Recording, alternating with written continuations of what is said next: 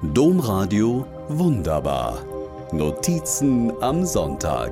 Podcast. Nachdem der kleine Junge mit seiner Mutter sonntags zu Gast war, bleibt es noch lange hell.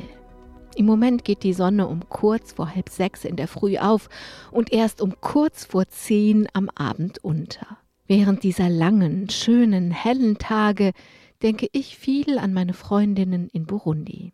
Ihnen geht es ja nie besonders gut. Im Moment aber müssen viele hungern und zu allen anderen Übeln sind gerade viele Häuser in Burundi auch noch von starkem Regen geflutet worden. Der Klimawandel lässt grüßen.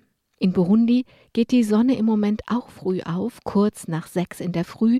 Dass sie auch früh untergeht, liegt natürlich am nahen Äquator. Aber mich beschäftigt nicht die geografische Erklärung für die Tag- und Nachtzeiten. Mich beschäftigen Sonnenauf- und Untergang als Symbol für den Ort, an dem wir geboren werden.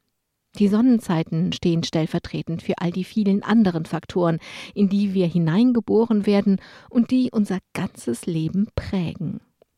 Ob wir in eine Demokratie oder eine Diktatur, in ein Land mit kostenloser Bildung, mit einem funktionierenden und für alle Menschen zugänglichem Gesundheitssystem oder an einen Ort, der vom Klimawandel mit Dürren oder Fluten gekennzeichnet ist, oder in einer instabilen Krisen- oder Kriegsregion liegt, all das entscheidet, welches Leben wir führen werden.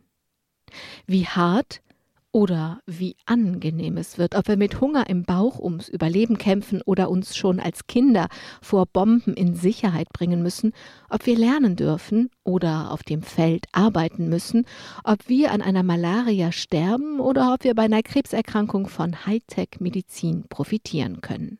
Über all das denke ich nach, als ich nach einem langen Arbeitstag auf einem Baumstamm am Feldrand sitze und der an dem Abend glühend roten Sonne beim Untergehen zuschaue und über meine vielen unverdienten Geschenke nachdenke. Geschenke sind zum Freuen da, natürlich. Noch schöner ist Freuen und Teilen wie es ganz buchstäblich der kleine Junge macht, der da sonntags unser Gast ist. Der Junge war gerade zur Kommunion gegangen, als er einen Aushang zur Not in Burundi beim Hausarzt sah. Obwohl er, wie er findet, doch schon alles habe, habe er jetzt noch so viele Geschenke bekommen.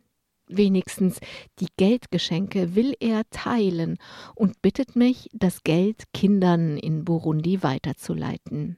Wie wunderbar, wenn ein Kind uns vormacht, was wirklich im Leben zählt. Domradio Wunderbar. Mehr unter domradio.de slash podcast.